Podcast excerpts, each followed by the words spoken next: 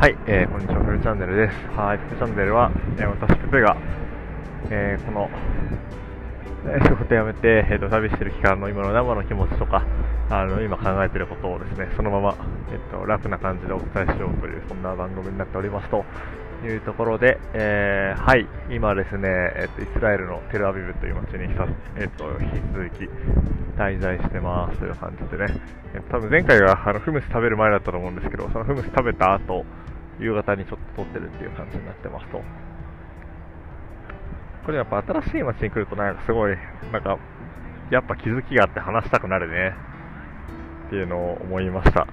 はい。で今ですね、テルアビブのビーチ沿いを歩いて、ちょっと疲れたんで休憩しながら、はい、話してますと。いうところですね。でもね、イスラエルはね、面白いですよ。多分、世界で唯一の感じなんだと思う、この国は。なんかある一面を切り取れば、なんか似てるところとか、いろんな国とのね、類似性とかあると思うんですけど、多分ね、この国は唯一なんだと思うななんか、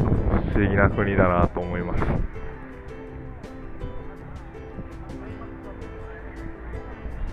そうね。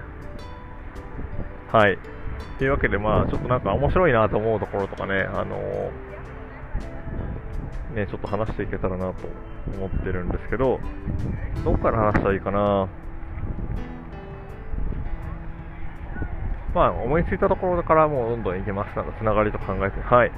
で、まあね、いろいろ多分かなりユニークな国なんだと思うんだけど、まあ、例えば、えーあ、まあ、そうか、昨日ちょっと話したところで言うと、なんかね、一個、あの、昨日ね、えっ、と、空港に着いた時に、その、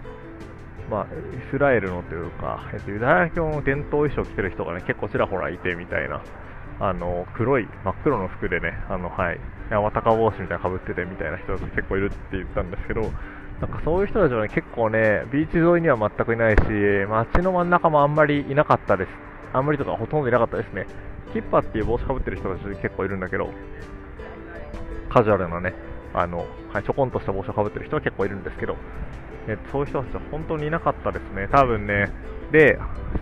今友達してもらってる友達にも聞いたところ、なんか全然、なんか自分の友達というか、あの、仲いい友達には、とても経験な無駄教徒みたいな、こう服装からやってる人みたいな、でいないらしいんですよ。で、なんかね、調べたところによると、まあ、簡単に調べただけなんでちょっとわかんないですけど、なんか人口の1割ぐらいはそういう風に暮らしてるっていう風に書いてあったんですよね。結構ストリクトな感じ。で、人口何割だったかな ?6、7割ぐらいはユダヤ教徒なんじゃないかな。けど、なんかちゃんとそういうストリクトに暮らしてるのは1割ぐらい。で、彼女も言ってたのは、なんかそういう結構、ストリクトな友達は全然いなくてみたいな話をしてて、だから結構ね、多分ね、なんか社会の中での住み分けははっきりしてるんだと思う。地域とか含めて。あの仮説ね、これは。全然仮説です。地域とかコミュニティ含めてかなり住み分けははっきりしてるんじゃないかなっていうのを思いました。で、今ビーチ沿いとか来てると、まあいろんな人いるんだけど、そうだね、アラブ系の人も結構いるしね。あの今日もね、お昼フムス食べたんで、まあ、フムスってことはね、結局アラブ系の料理だと思うんですけどね。はい。とかもいらっしゃってって感じかな。で、まあなんか、多分オープンな国ってすごい聞いてたんですけど、あのね、ゲイのカップルとかも結構ビーチ、ビーチ沿いだからもかもしれないけど、いるかなと思ってて、なんか、ビーチ沿いの幸せのところで私さっき1時間後に寝たんですけど、そしたら途中で、なんかこうね、えっと、2人組の男性の2人組が犬を連れてやってきて、芝生のところにこうね、あの、なんだっけ、ビニールシートっていうのなんだろう、こう、レジャーシートか、みたいなの敷いて座ってて、はい。で、なんか、パッて見たら、めちゃめちゃチューしてて、みたいな。そう。あのね、なんか結構、まあ、かなりオープンな感じなんだと思う。あまあ、ちなみに私はね、別にこう、はい、LGBTQ とか、あの、すごい自由だと思ってるし、あの、私はすごいなんだろうな、えっと、いろんな人がいていいと思うので、あの、応援してますって言ったらあれだけど、まあ、荒いとかっていうね、あちょっと自分がそういう表明できる立場かわかんないけど、あのすごいオープンに、あのはい、いろんなセクシャリティとか、あのジェンダーも受け入れたらいいんじゃないかなっていう派でいますというのだけ一応言っておきます。はい。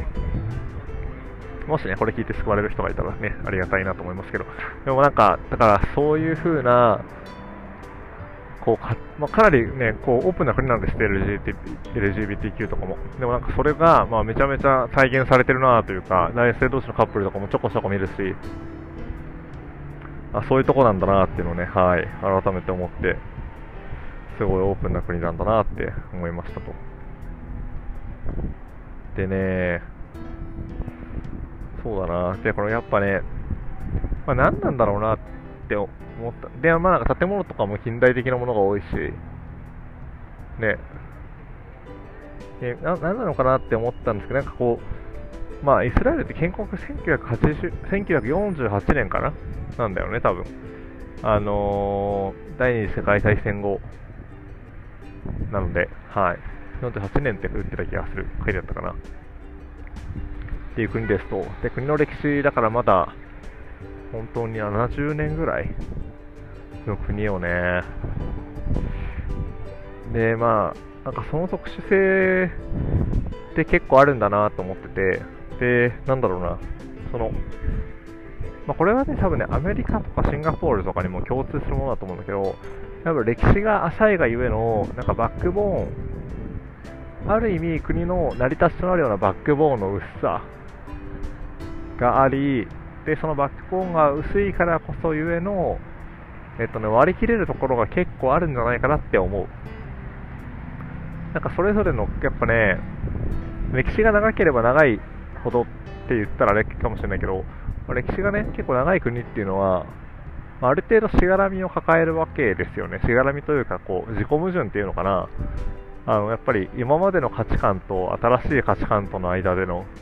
こうすり合わせがその度に新しいものがね、例えばこう LGBTQ とか出てくるたびに、なんかやっぱ価値観とのすり合わせを行わなきゃいけないし、で、なんかこうね、あの、っていうことだと思うんですよ。で今までこうね、あの、まあ、信じていたものを自己否定していかなければいけないみたいな、そういうことが起こって、それを乗り越えながら進んでいくだと思うんだけど、まあ、特にね、あの、ここは、なんだろうな、もともとね、世界に離散していたユダヤ教の人たちが、こうね、あの国、ここに集まって、あの、まあ、ユダヤ教の、まあ、聖地というかね、あの、はい、自分たちの国を求めてやってきたところっていうのが一個ありますというところがあって、まあ、その価値観はね、ある程度社会の中で共有してると思うし、っていうのはあるんだけど、やっぱりなんか国としての成り立ちとしては薄いんだろうなと思ってて、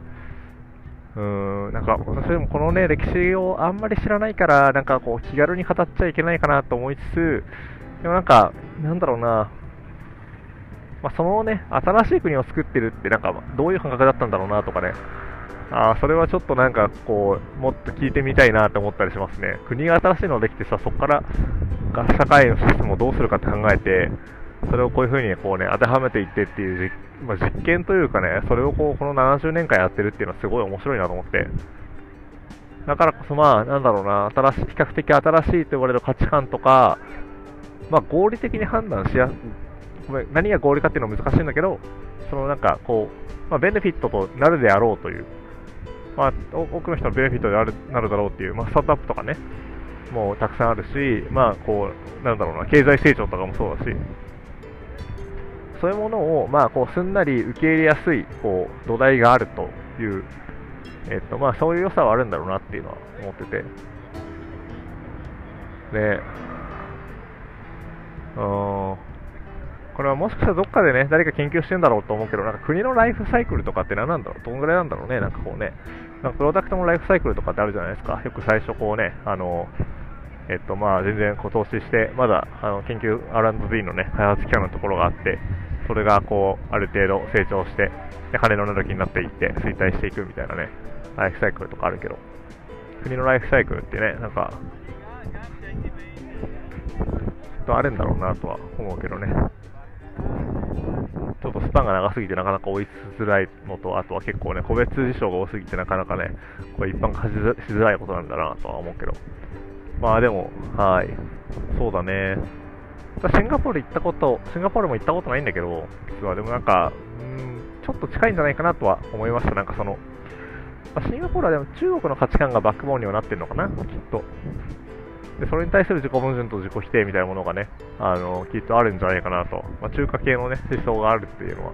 思いますけど。で、それがまあ、ユダヤ教の思想だっていうのが、まあ、イスラエルなのかなっていう。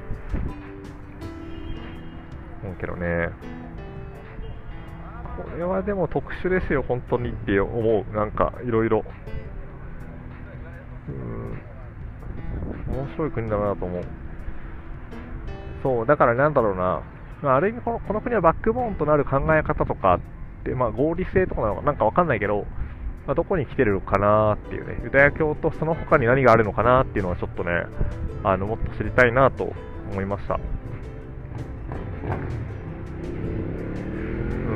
例えばね、フランスだったらこう、あの、フランス革命で勝ち取った自由とかね、そういうものって多分彼らの誇りの中にすごいあると思うし、うん、まあ、建国の歴史みたいなね、まあ、それはこう独立の歴史としてのイスラエル人の誇りってきっとあるんだろうと思うけどね。あと、まあなんだろう、すごいユニークの一つとしては、まあ軍隊だよね。で軍隊、えーと、全員基本的に軍隊に徴兵されるシステムになってて、えーと、男性は3年間で、女性も2年間行くとで、女性が徴兵される国って私なんか他に知らなくて、これは多分かなりユニークなはずだよね、とは思う。えっ、ー、と、私が今泊まってるところのね、えっ、ー、と、人も2年間、はい、女性なんで、えっ、ー、と、こう、行ってましたって言ってたね。もね、かなり多分ユニークなんじゃないかな国民全員がその感覚を持っているっていう。え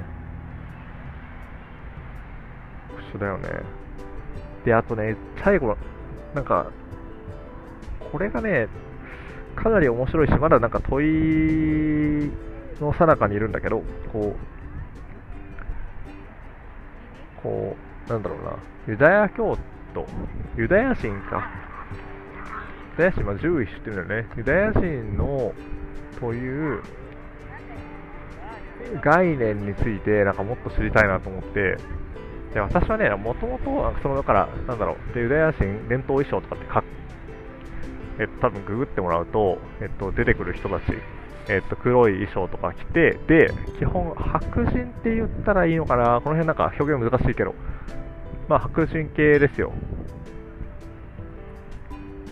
の、まあ、人たちを、まあまあ、第一に思い浮かべたんだけど、でね、だけどなんかユダヤ人の概念も、多分私が思っているよりもうちょっと広いんじゃないかなと思うんだよね。で、なんか、っていうのも、話してて、なんかインド系のユダヤ人というか、インドから戻ってきたユダヤ人っていう方々もいれば、モロッコからもすごい多いんだって、モロッコからっていう人たちも多いし、あとロシアがすごい多いって言ってた。まあ、ロシアっぽい人はいるよね、確かにね。っていう、なんかまあ、ユダヤ人っていう名前はついてるけど、各コミュニティで、まあ、それぞれの、それぞれのコミュニティでマイノリティとして生きてきて、でもそこでは根血もたくさんされて、で、他の国のカルチャーというかね、他の男のカルチャーを、こう、そのね、地域のカルチャーを持っている人たちが、改めてユダヤ教として、まあ、日本にあ日本じゃない、ごめんなさい、イスラエルにこうその年、1948年とか、それからこう移住してきてみたいなところがあるから、だからユダヤ人ってなんかこう、あの人種だと思ってるんだけど、なんか人種っていうよりは、もう少しなんか、宗教を信じてる人たちとか、価値観に近いんじゃないかなっていうのがね、今の仮説というかですね、これちょっと詳しい人いたら教えてほしいな。うん、聖書。そうだよね。で、旧約の聖書って呼ばれるね。まあ、彼ら旧約って呼ばないんだけど、バイブルって普通に呼ぶんだろうけど、呼ぶんだけどね。今、あえてこう、キリスト教特別すると旧約聖書って呼ばれるものがあって、で、そこにいろんなものが書いてあってね。で、そのな、うーん、これはわかんない。でもかなり、あの、際どい話だからね、なかなかわかんないけど。多分ね、うん、私が思ってた、なんかこう、ユダヤ人って価値観で多分、ちょっと狭いんだろうなと思った。もっと広い概念、概念的なものなんだと思う。人種というよりは。っていうのとか知って、うん、めっちゃ面白いな、なんか。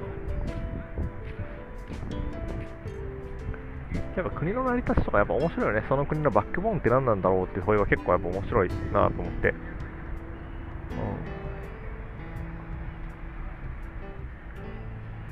まあでもシンガポールとはやっぱり似てるのかもね。なんかシンガポールもね、あの徴兵制結構強いかったと思う。確かね。あでも軍隊が強い。なんかイスラエルにしろ、シンガポールにしろ。まあちっちゃい国だし、あの、はい。あの、力をつけないと負けてしまうというのが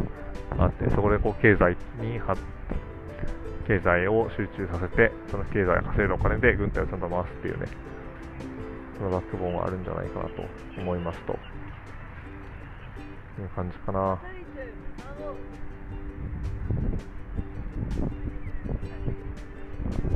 はい。